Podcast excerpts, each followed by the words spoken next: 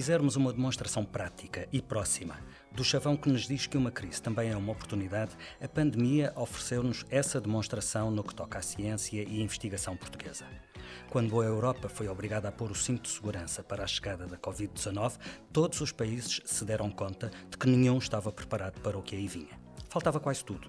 Faltavam equipamentos de proteção individual, faltavam máscaras e viseiras, mas também faltavam kits de testagem e reagentes e, claro, faltavam ventiladores, os ventiladores, que se tornaram quase uma obsessão mundial. O Ocidente começou por fazer aquilo que faz há anos e encomendou o que precisava a fornecedores que estão do outro lado do mundo. Mas desta vez isso não chegava. Tínhamos a crise, havia a oportunidade e em Portugal, um pouco por todo o país, não faltou quem respondesse à chamada. Universidades, investigadores, laboratórios, indústrias de vários setores trabalharam em conjunto, formaram consórcios, colaboraram para dar uma resposta quase imediata.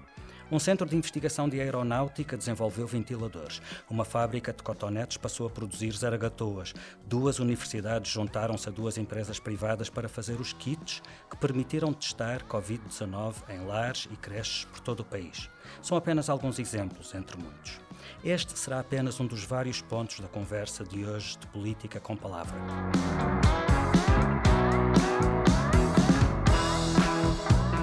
Vamos também falar do ensino superior no pós-Covid, o que muda e aquilo que não muda nem à força de uma pandemia. O nosso convidado é Manuel Leitor, Ministro da Ciência, Tecnologia e Ensino Superior. Bem-vindo. Manuel Leitor tem 61 anos, é licenciado e doutorado em Engenharia Mecânica e, quando não é desviado pela política, é professor universitário. É catedrático no Instituto Superior Técnico, a instituição a que está mais ligado. É Ministro da Ciência e Ensino Superior há cinco anos. É um dos totalistas dos dois governos de António Costa. Já na sua anterior experiência governativa havia sido totalista. Foi secretário de Estado da mesma área nos dois governos de José Sócrates, entre 2005 e 2011. Eu fiquei a saber isto tudo pela Wikipédia e pela página oficial do governo. Diga-me alguma coisa sobre si que eu não possa saber pesquisando na internet. Sou uma pessoa igual às outras. Tão simples como isso? Não há segredos. Mas, sobretudo, um curioso. Muito bem. Uh, vamos a isso então. E aqui quem fará o papel de curioso serei eu. Começamos pela ciência. Uh, acho que podemos assumir que a ciência e a investigação portuguesas deram boa resposta nesta pandemia. Uh, universidades, laboratórios, empresas, setor público, setor privado, meteram mãos à obra e fizeram. O que é que mais o surpreendeu nestes dias? Se é que alguma coisa o surpreendeu? Mais do que surpreender é reconhecer o trabalho não apenas dos cientistas, mas o esforço solidário de muitos dos nossos investigadores que, de uma forma praticamente espontânea e inédita, responderam a um desafio que é um desafio global, mas que requer respostas locais. E é importante reconhecer que a capacidade que nos, eh, que nos foi demonstrada não surge de, do nada. Antes, pelo contrário, é o resultado de pelo menos cerca de três décadas de investimento em ciência. E talvez hum, esta situação que vivemos no Covid mostrou pela primeira vez que numa situação de emergência, para além de termos cientistas, para além de sabermos produzir novo conhecimento, a ciência hoje tem em Portugal um ecossistema que consegue fazer coisas que as pessoas sentem. Vimos isso com os ventiladores, vimos isso com os testes, vimos isso com a simples capacidade de, numa semana, produzir zaragatoas, ou vimos, de uma forma geral, com uma rápida mutação do ensino eh, presencial para o ensino à distância. E mais uma vez, muitas destas observações não teriam sido possível nem há 15 nem há 10 anos. E foram possíveis, certamente, primeiro tudo que há pessoas, há cientistas, mas hoje há mais do que isso. Há uma, um ecossistema, um ecossistema diversificado, complexo eh, e, sobretudo, com um leque muito grande de, de hum, competências que já permite não apenas fazer ciência, mas fazer muitas outras coisas que são intrínsecas às nossas necessidades, nomeadamente numa situação de crise. É, em, em, eh, dou um exemplo concreto. Em 40 dias, o CEIA e a Universidade do Minho, com mais outros colaboradores, desenharam, desenvolveram e montaram 100 ventiladores. Este projeto, ao CLI, foi financiado por mecenas e crowdfunding. Qual foi o papel? Era o que eu lhe ia perguntar. Qual foi o papel do Estado em, em, em projetos como este, concretamente? Uh, o CEIA é uma instituição privada de interesse público, com mais de 50% de capital público, uh, e por isso é uma infraestrutura onde se investiu muito dinheiro público ao longo das últimas duas décadas. Uh, a, questão crítica da mobilização, não apenas dos investigadores e dos engenheiros dentro do, do CEIA, mas da relação com os, um, com os empresários e os mecenas, através da lei do mecenato científico, foi um esforço feito em conjunto, mas também a questão crítica da mobilização de médicos. Sem os médicos e sem os peritos nos cuidados intensivos em vários hospitais em Lisboa e no Norte, não teria sido possível chegar a, esta, hum, a este resultado tão, tão inédito em Portugal, que é produzirmos um ventilador e que hoje já são exportados, nomeadamente para o Brasil, com capacidade também de, exportação um, para a África. Mas, portanto, Esses ventiladores já estão a ser exportados? Os ventiladores já estão, já saíram do aeroporto do Porto para o Brasil, a primeira série de ventiladores. Portanto, mais... tudo o que tem a ver com eh, as validações do Infarmed a esse projeto estão, estão dadas, estão as certificações estão dadas? Não, estão ainda, todo o processo está em curso, não nos podemos esquecer que a certificação não é dada pelo Infarmed, a certificação é uma certificação da marca CE, uma certificação normal demora dois anos a obter e, por isso, está a ser usado o regime legal específico que foi criado no contexto europeu ehm, para dar uma resposta imediata ao pós-Covid, de uma forma eh, a poder facilitar o uso de ventiladores que também estão a ser, ao mesmo tempo, eh, certificados e acompanhados no Brasil. Mas neste caso concreto, a certificação, qual, qual é a entidade que a dá? É o Infarmed? Não, Não, o Informed faz uma um, a validação do processo. A certificação é uma certificação CE. Em cada país há instituições notificadas que verificam se os procedimentos são aqueles que estão na, na norma ou não. E, portanto, estes equipamentos têm uma certificação CE okay. e é para isso que o, este caso, como o caso das Zaragatoas, estão uh, em, em, em, nesse processo usando, usando a legislação que foi, a nível europeu, eh, facilitada neste período para facilitar, obviamente, esta capacidade de produção de equipamentos, caso uhum. contrário, demorariam pelo menos dois anos claro a ser identificados. Nesse caso dos ventiladores, para além do desenvolvimento e da, e da, e da construção dos, das primeiras unidades, depois há, há, o desenvolvimento de uma parte industrial para uh, produzir, ao que julgo, até 1.500 ventiladores ao final do ano. Também essa parte industrial está, uh, está, está, a correr bem? Está a em curso? A primeira série está a ser feita nas próprias instalações do CEIA e, obviamente, neste momento estão em curso vários consórcios para poder um, ehm, sair fora do CEIA a produção industrial, porque o CEIA é um centro tecnológico, um centro de engenharia que está associado ao desenvolvimento de, de protótipos. Não é suposto ser uma fábrica, uh, desse ponto de vista. Mas este é um processo inédito em Portugal, nunca se tinha feito este tipo de equipamento e, por isso, o CEIA associada à sua capacidade de empreender e com o apoio também público através da Agência de Inovação, deu um passo particularmente inédito neste, neste processo, que foi reunir um conjunto diversificado de competências técnicas de engenharia, reunindo médicos exteriores ao próprio CEIA e criar um equipamento para uma necessidade, quer em Portugal, quer, quer global.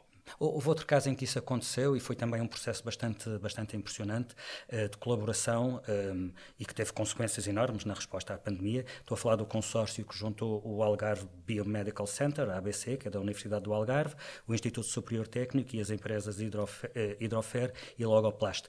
Estas quatro entidades eh, ehm, conceberam e produziram os kits que permitiram já cerca de 50 mil testes em lares de idosos e creches, tudo também em tempo recorde e a um custo muito mais baixo do que aconteceria com as restantes uh, ofertas existentes no mercado. Sendo o técnico a sua casa, digamos assim, imagino que a sinta uh, uh, assim, o que é que sente? Imagino que tenha sentido um orgulho particular uh, neste caso, mas o que lhe queria perguntar é outra coisa. O que é que sentiu quando soube que o Infarmed tinha recusado a certificação desses kits? Não é o recusar a certificação. É um, um processo, que é um processo complexo, Uh, e não são as zaragatoas em si, é o processo de esterilização das zaragatoas que foi feito. O que é ainda mais com... extraordinário, porque se bem percebi, a esterilização das jargatoas foi feita com uma técnica de uh, esterilização por raios gama, que só o técnico é que tem em, essa. É, é, julga até que na Península Ibérica, só a técnica é que tem essa, essa competência reconhecida, o que torna ainda isso, mais extraordinária essa recusa do Infarmed. Eu acho que temos que reconhecer, antes de mais, que vivemos num Estado de Direito e reconhecer as nossas instituições. E quando um processo é novo ou ou verdadeiramente inovador, temos que, reconhecer que não há competências um, existentes. Ora, quando nós olhamos para Portugal, de, facto, surgiram ne, nesta crise um conjunto de, de, novas situações, sobretudo ao nível dos equipamentos de proteção individual e, em particular, dos dispositivos médicos que nunca tinham surgido em Portugal. E a própria um, Infarmed não está preparado, nem estava preparado para este tipo de, de, situações. E, portanto, tem uma reação hum, a priori de, uh, quanto a mim, de falta de, de, desconhecimento. Devo dizer que hoje a legislação é clara, o Infarmed é uma entidade fiscalizadora dos mercados uh, e que uh, nós em Portugal não temos nenhuma entidade notificadora da capacidade uh, em, em, dispositivos biomédicos. e por isso o que mostra é que temos que criar essa capacidade e que temos que criar instituições que são devidamente certificadas pelo Instituto Português de, de, Qualidade. Por exemplo, em Itália há seis instituições desta, em Alemanha ainda há mais. Para eu perceber melhor, o que é que nos percebemos que temos que, que há, há uma entidade que nos falta? que são entidades que notificam a capacidade de desenvolvimento de, de novos produtos. Nunca tivemos essa necessidade. Porque o Infarmed não tem sequer competências para isso. Exatamente. Portanto, o, Infarmed deve fazer, no quadro da legislativa europeia e, e, e, do regime legal em vigor, deve fazer a fiscalização do, do mercado. A notificação das capacidades técnicas tem que ser feitas por instituições que são vocacionadas para, efetivamente, eh, desenvolver novos equipamentos no âmbito da crise, isso foi feito para capacitar, por exemplo, o CITEV, o Centro Tecnológico dos Têxteis, na área das máscaras e dos equipamentos de proteção individual. E temos agora que um, garantir que temos outras instituições, ao nível do Instituto Português de, de Qualidade, ou Instituto de Soldadura de, de, Qualidade, ou de outras agências, para se transformarem em, em instituições notificadoras de, de equipamentos, que, como nunca existiu em Portugal, também nunca existiram essas instituições. E isso temos que acompanhar a capacidade tecnológica e técnica com a capacidade institucional de regulamentar um processo para usarmos também este movimento inédito em Portugal para desenvolver um novo setor industrial que não tínhamos em Portugal, o setor dos equipamentos biomédicos. Esta crise foi tão excepcional que até nos demonstrou, por exemplo, que os organismos antigos não serviam para os desafios novos. Exatamente, e a própria recomendação europeia é muito clara neste sentido da legislação europeia que deve haver uma separação de poderes entre quem fiscaliza o mercado e entre quem um, notifica o, um, a capacidade técnica para produzir equipamentos. Devo dizer que a norma é uma norma CE. O que temos que ter é um elemento devidamente certificado em, pela Comissão Europeia que verifica se todos os procedimentos de, da norma são, um, são verificáveis. Um, eu, sou, eu sou um leigo neste assunto, mas este caso em concreto interessou-me muito desde, desde o início e confesso que fiquei muito surpreendido quando percebi a quantidade de resistências que o Infarmed colocou a este caso, a este caso em concreto. Uh, e, nomeadamente, as questões que colocavam, por exemplo, a questão da esterilização, quando é, é sabido que aquele tipo de, de, de esterilização por raios gama, é assim que se diz, eh, é feito no Infarmed, eh, no, no, no, no, técnico, e o técnico é absolutamente reconhecido a nível da, da Península Ibérica Mas, nesse trabalho. dizemos uma coisa. Como é que as pessoas vão de olhar para. É que nós percebemos. Estas por, por resistências de... são normais à inovação. Só quem não só quem não percebe o que é inovar é que não percebe a resistência institucional e das próprias hum, pessoas que, que, fazem. Não posso também de deixar de dizer que a equipa do próprio Infarmed, numa praxe a mim de, de, de defender, que na área dos dispositivos médicos é uma equipa muito pequena e ficou surpreendido com esta capacidade. Devo dizer que a radiação gama já é usada em Portugal através do Centro de Tecnologias Nucleares para fazer a esterilização de fármacos. Nunca tinha sido usada para fazer a esterilização de meios de colheita, como neste caso uh, os, os tubos de, de, de, de, colheita ou as próprias zaragatuas. E, portanto, é a primeira vez que se fez e, portanto, surgem, como em qualquer projeto, processo inovador, um, surgem reações estranhas, mas estou certo que iremos chegar a bom porto, até porque um, todos os ensaios que têm sido feitos mostram que as zaragatoas, e tenho falado com vários médicos e com vários técnicos de saúde que mostram que, que as zaragatoas são de várias qualidades, e aquilo que eu recomendei foi para comparar em diferentes zaragatoas, aquelas esterilizadas em Portugal de outras importadas. Aliás, quem tenha visto algum do material que está a chegar a Portugal vindo do outro lado do mundo, e, e, se calhar não é preciso ser um expert, olha para umas e para outras e percebe que há ali qualquer coisa. Eh, eh, eh, o produto feito em Portugal inspira imediatamente bastante mais confiança do que alguns produtos que, que, que circulam na Europa vindo, vindos da China, por e exemplo. a análise, ciência é rigor.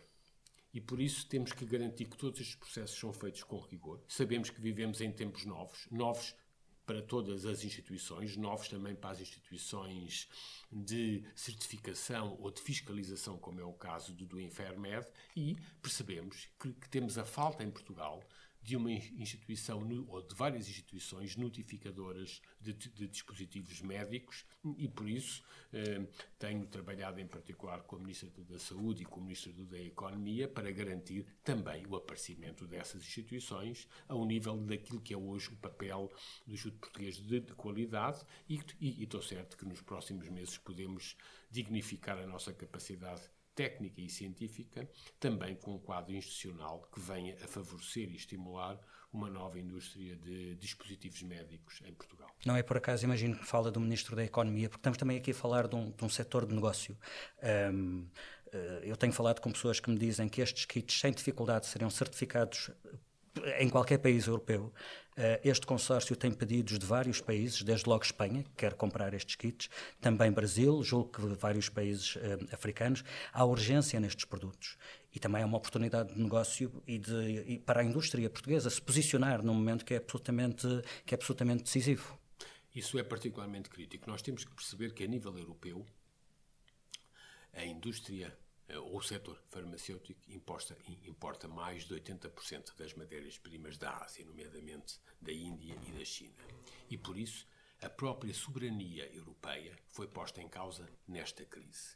E, naturalmente que o plano de recuperação económico para a Europa e, portanto, também para Portugal irá ter que passar necessariamente pela reformulação das cadeias de produção, pela formulação de novas cadeias de produção, quer ao nível das matérias-primas, quer ao nível do fornecimento de produtos básicos, como vimos agora os equipamentos de proteção individual, que de uma forma geral na Europa são sistematicamente importados da Ásia, a elementos tão simples como as zaragatuas. E, e por isso esta é uma oportunidade para Portugal muito importante, que só se faz com mais conhecimento e com mais pessoas qualificadas. E o que vimos foi um exemplo também que uh, o conhecimento ocupa lugar, o conhecimento ocupa lugar porque foi feito em Portugal, mas que o conhecimento é confiável para fazer produtos que possam ser um, usados. E esta é uma oportunidade para Portugal na Europa particularmente importante e temos agora, nos próximos meses, usar esta janela de oportunidade para também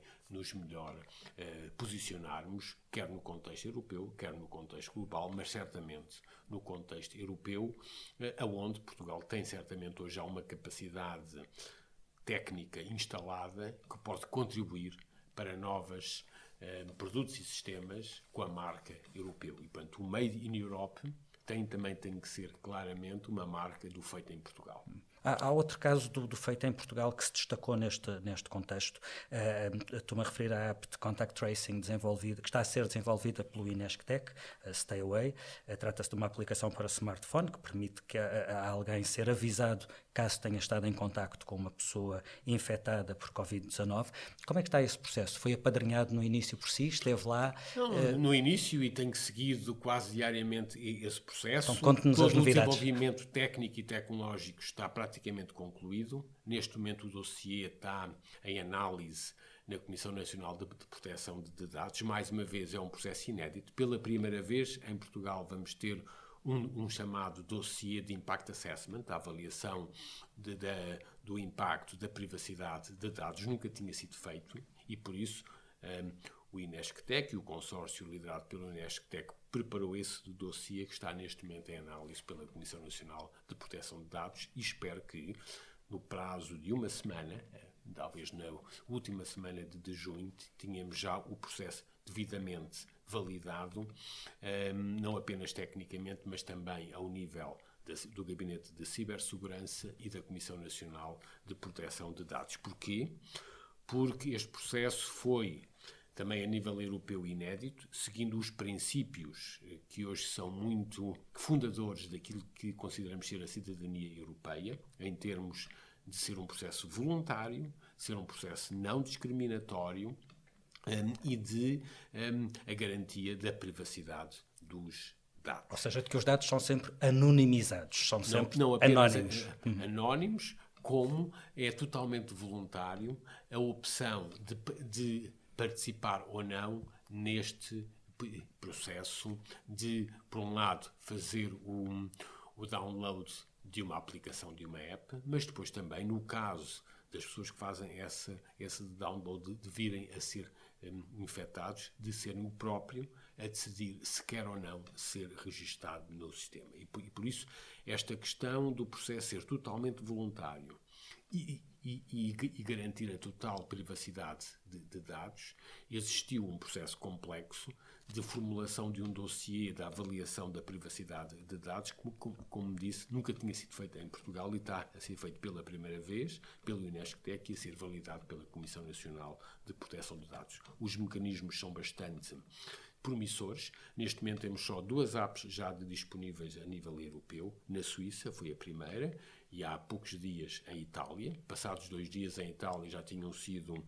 registados mais de, mil, mais de um milhão de utilizadores hum, e estou certo que Uh, as análises que, entretanto, foram feitas em Portugal, nomeadamente pelo Instituto de Saúde Pública da Universidade do Porto, numa, numa iniciativa também com o Inesctec e com o Jornal Pública, que chamam Diários da Pandemia, no inquérito que fizeram, mostram que há uma grande apetência da, da população portuguesa, representada nesse, nesse processo, para vir a adotar também esta, esta aplicação, que, como disse, será disponibilizada após esta avaliação pela Comissão Nacional de Proteção de Dados e num, com base nos princípios que foram consagrados a nível europeu de, de, ser voluntária, de garantir a privacidade dos dados e ser totalmente não discriminatória.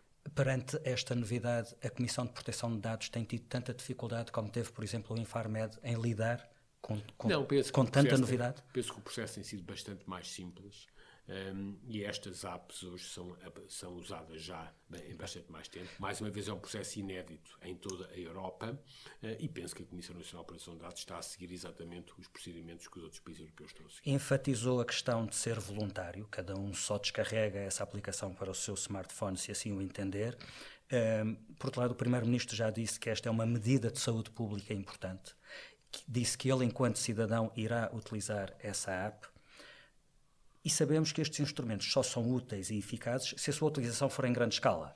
Nem uh... por isso. Ainda ontem saiu uma, um, um, artigo na revista do MIT, no MIT Technology Review, que mostra que, afinal, a eficiência destas apps é muito melhor do que se pensava e ao contrário de um estudo preliminar que tinha saído por uma equipa britânica que mostrava que era preciso haver 60%. Era o estudo de, que eu ia citar, vejo que já está desatualizado.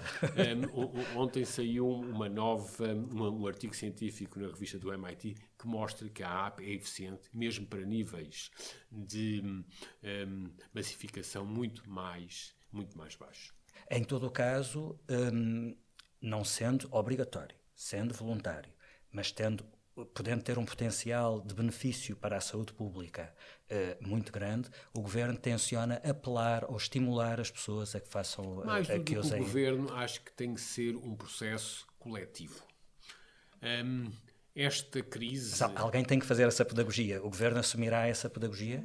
Mais do que o governo, eu acho que tem que ser um esforço de, de várias forças. Esta crise, como muitas outras, mas esta mais do que nunca, mostram que é eh, necessário um, um, combate coletivo unindo e trazendo as mais variadas forças, desde aqueles que são chamados opinion makers, a outras, um, a outras forças vivas de, da nossa é, sociedade. E devo dizer que na ciência esta crise veio acelerar um processo que não é novo, que não é novo, já se tinha visto na crise do ébola ou do HIV, que foi uma necessidade clara de juntar esforços públicos e privados, nomeadamente na área da ciência entre as fundações públicas e as fundações privadas. Veja-se hoje o esforço que está a ser orientado para a vacina ou para as terapias, que de uma forma inédita ao nível uh, do globo trouxe fundações privadas com fundações públicas, também a nível europeu, e esse é um, é um trajeto que temos que nos habituar também a tentar perceber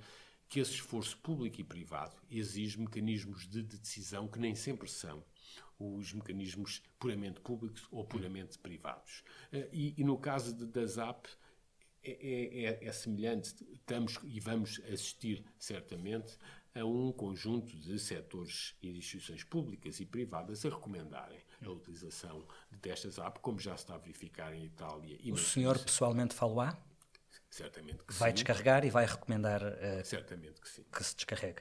Um, o Primeiro-Ministro, só um, um pormenor, falou na possibilidade de, desta informação ter de ser validada por um médico. Uh, como é que isso funciona? Um, uh, eh, como irá perceber, há dois níveis de adoção destas apps. O primeiro é qualquer pessoa poder descarregar no seu telemóvel uma app e que fica ligado ao sistema.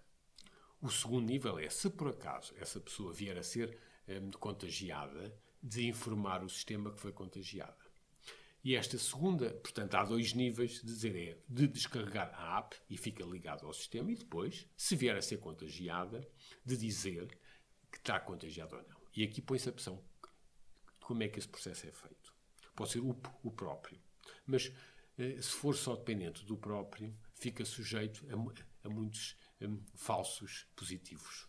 Há pessoas que podem, ou por, brincadeira, ou por, ou por hum. querer um, corromper o sistema de dar. E por isso a única forma de, fazer para ter um sistema totalmente descentralizado é ser um médico, como hoje faz uma receita, com o mesmo procedimento, a, a dizer aquele doente eh, autorizou-me a dar o registro dele. Um, isso, isso não curto-circuita a questão do anonimato? Não, porque o sistema é totalmente anónimo.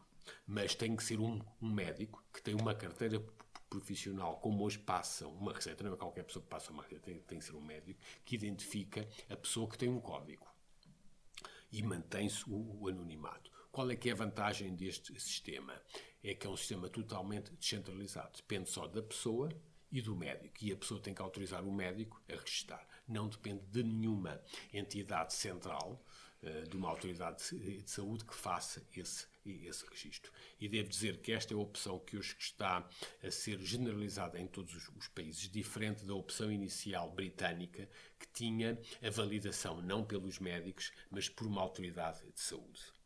Eh, e isso punha problemas, de facto, à anonimização dos, dos dados. E por, e por, isso foi a recomendação da Comissão Europeia e das discussões que, entretanto, houve, é que, para além de voluntária, para além de não discriminatória e para além de, de, do registro da privacidade dos dados, estas eh, apps deviam ser totalmente descentralizadas para não em, em, envolverem a responsabilidade de nenhuma autoridade. Portanto, depende só da pessoa e, dos, e do médico que usa um processo semelhante a uma senha quando passa uma receita médica.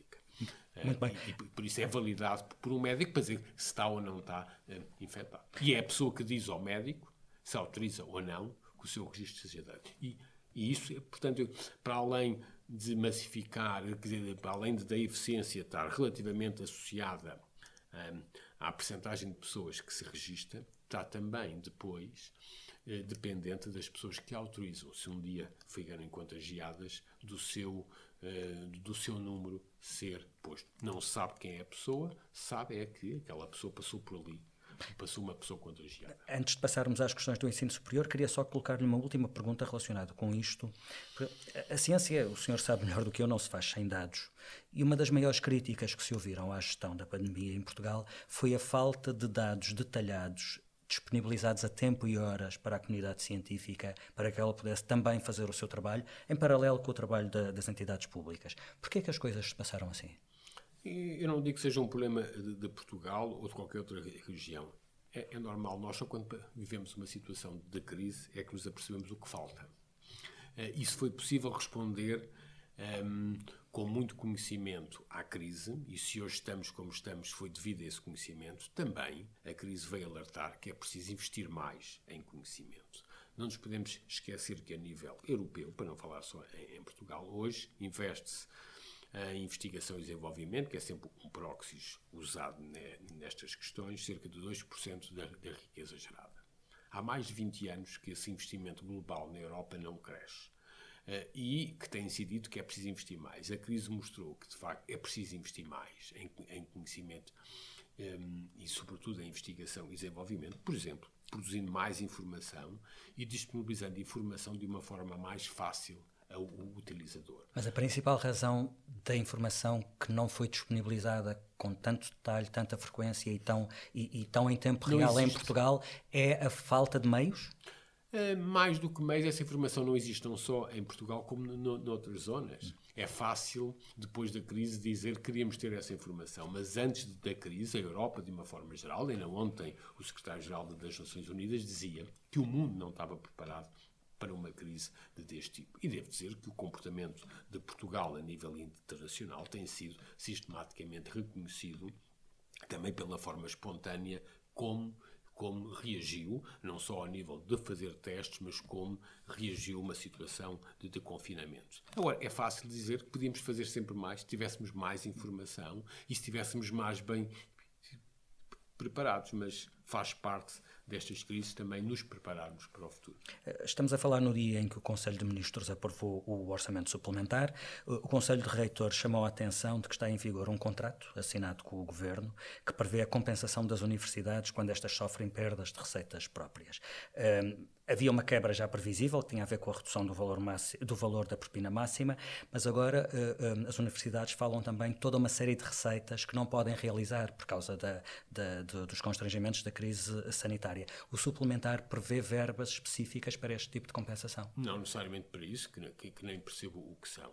Ainda ontem foram já antecipadas eh, todas as instituições de ensino superior, universidades e politécnicas, com a compensação da redução, de, com, a, com, a, primeira tranche associada à compensação da redução de, de, de, propinas, à semelhança do que fez o ano passado. Uma primeira tranche agora no verão, uma segunda tranche será feita em outubro. E por isso o contrato e programa está, como sempre teve, devidamente eh, implementado e a ser, e a ser concretizado. O orçamento suplementar traz é a possibilidade de reforçar, no âmbito do Programa de Estabilização Social e Económica, sobretudo a ação social escolar e, em particular, a formação profissional de âmbito superior a três níveis, na formação inicial, sobretudo nos politécnicos, chamadas formações iniciais curtas, nos públicos adultos para o ensino superior e depois na, nos públicos pós-graduados, facilitando um mecanismo automático de acesso à ação social escolar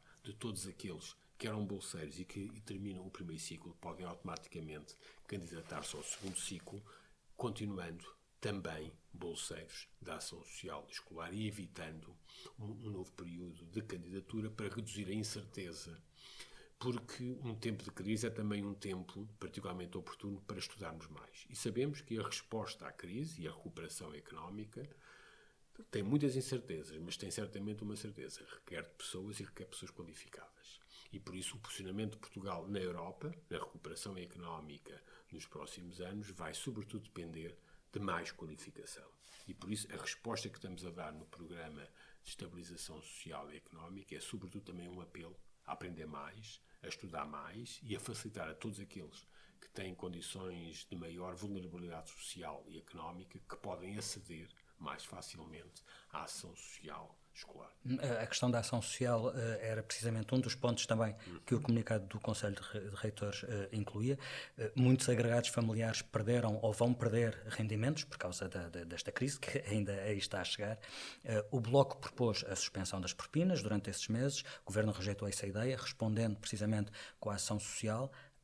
Qual é o reforço eh, da ação social que é, é, agora, é agora aprovado?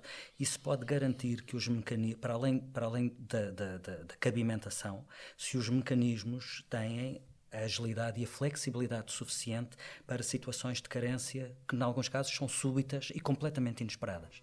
A ação social escolar em Portugal tem tido, há, há uns anos esta parte, e continua a ter o chamado mecanismo de, emergência para todas as situações que são repentinas e se qualquer família entrar num estado de vulnerabilidade pode recorrer, os seus filhos e os, e os jovens nessa situação podem recorrer a uma situação de emergência. Essa situação foi usada durante a crise, devo dizer, para cerca de, de 50 casos. Portanto, em cerca de 70 mil bolseiros da ação social escolar, tivemos um número relativamente reduzido. Mas.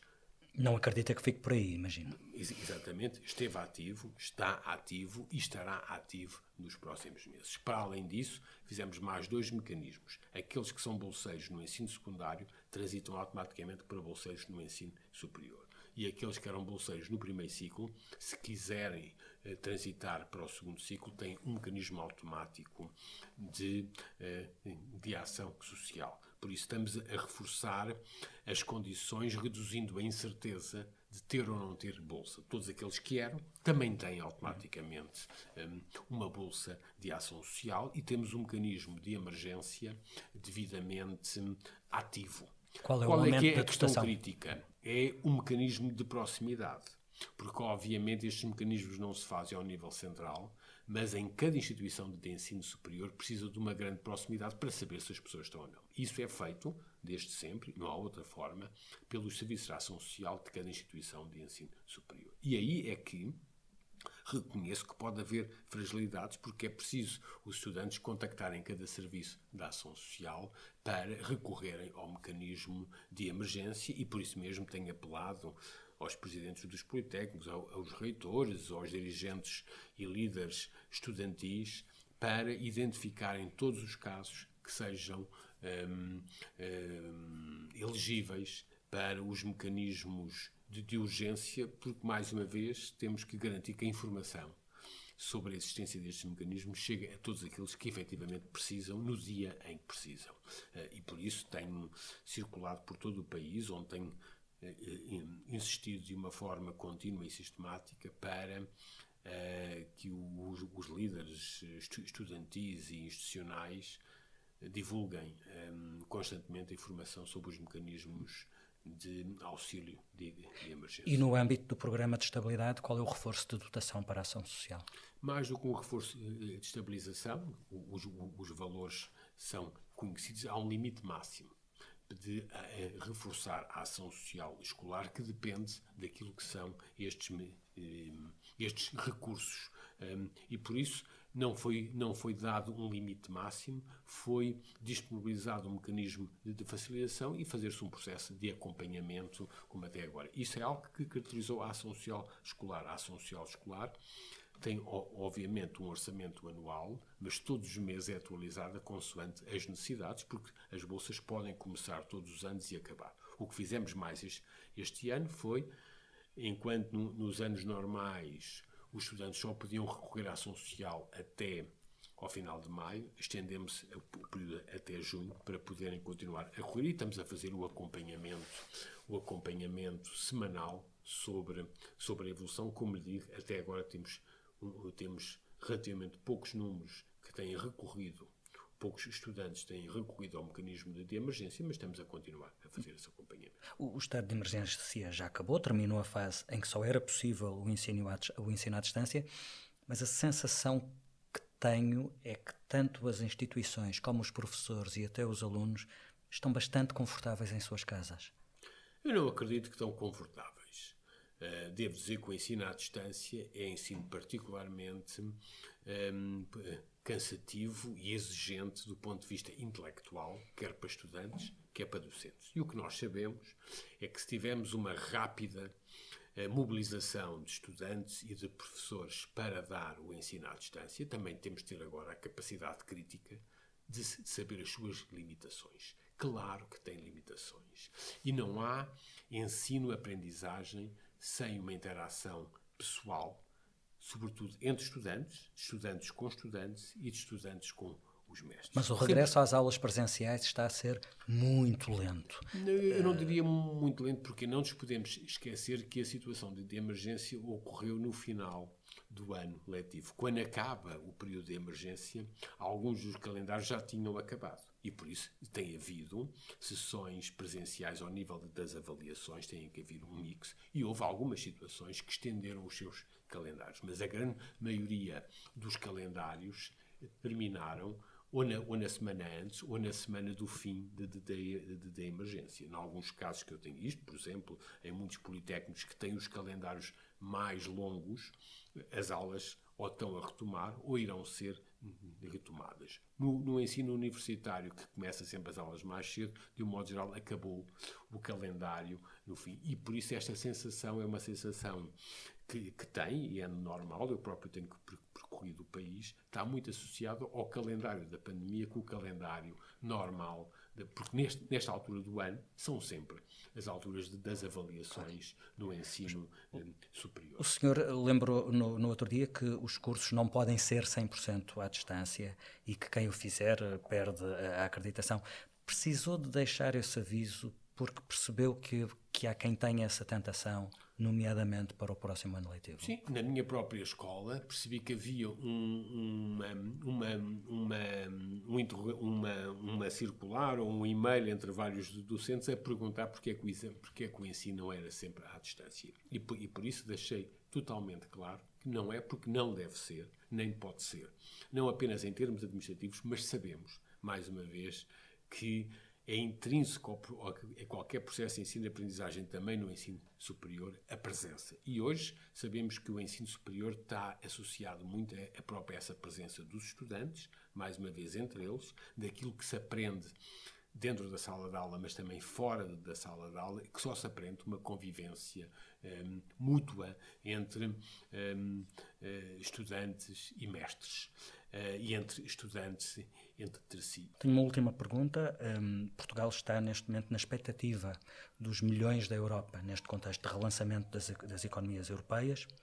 Qual é, a sua, qual é a sua expectativa em relação à ciência e ensino superior? Uh, uh, espera também que beneficie dessas, desses milhões de Bruxelas? Não é a ciência e o ensino superior, é Portugal. E hoje sabemos que Portugal, como em qualquer contexto, quer europeu, quer internacional, o desenvolvimento, o desenvolvimento social e económico, a qualidade de vida, mas também o desenvolvimento económico passa necessariamente, passa necessariamente por mais conhecimento.